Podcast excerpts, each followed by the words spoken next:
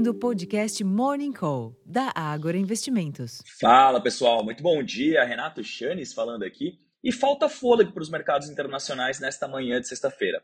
Isso antes de dados de inflação nos Estados Unidos. Enquanto isso, os investidores repercutem dados econômicos europeus que parecem sugerir que o fim do ciclo monetário ainda não chegou ao fim e, portanto, deveríamos esperar postura mais austera dos bancos centrais por lá ao longo dos próximos meses. Do outro lado do mundo, na China, os bancos emitiram um montante bem abaixo do esperado de novos empréstimos em julho, em sinal de que a demanda local por crédito segue fraca, mesmo após pedidos do governo para que aumentem os empréstimos a empresas e famílias, significando uma nova frustração para os mercados.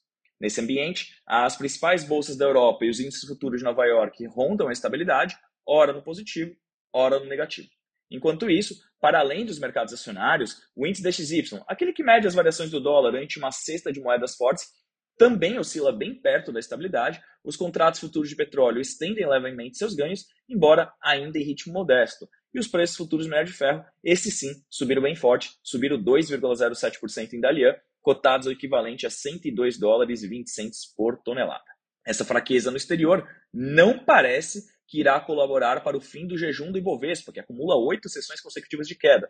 Mas algumas questões, como a publicação de dados de inflação melhores que o esperado, tanto aqui no Brasil como nos Estados Unidos, ainda podem alterar o rumo dos negócios pela manhã. Em termos de agenda, aqui no Brasil, a agenda contará com a divulgação do IPCA de julho, ainda antes da abertura dos mercados à vista, às 9 horas da manhã. Para o indicador, o mercado prevê alta de 0,06% em julho, ante queda de 0,08% em junho, diante da pressão com a reoneração dos combustíveis. Para o acumulado em 12 meses, a mediana indica aceleração a 3,93%, ante 3,16% em junho, que, se confirmada, será a primeira aceleração anual desde junho de 2022. Entre os eventos previstos para o dia, o presidente Luiz Inácio Lula da Silva lança o novo Programa de Aceleração ao Crescimento, PAC, em evento no Rio de Janeiro, às 10 horas da manhã, e o presidente do Banco Central, Roberto Campos Neto, participa de dois eventos em Curitiba, às 9 e às 2 da tarde.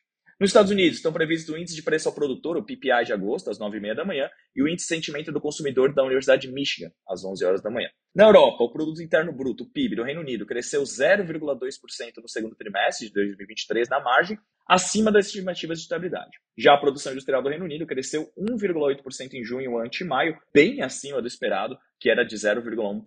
Na China, os novos empréstimos por banco ficaram em 345,9 bilhões de yuans, algo como 48 bilhões de dólares em julho, bem abaixo dos 3 trilhões de yuans de junho, segundo informou o Banco do Povo da China, o PBOC, um resultado bem abaixo dos 800 bilhões de yuans projetados na mediana.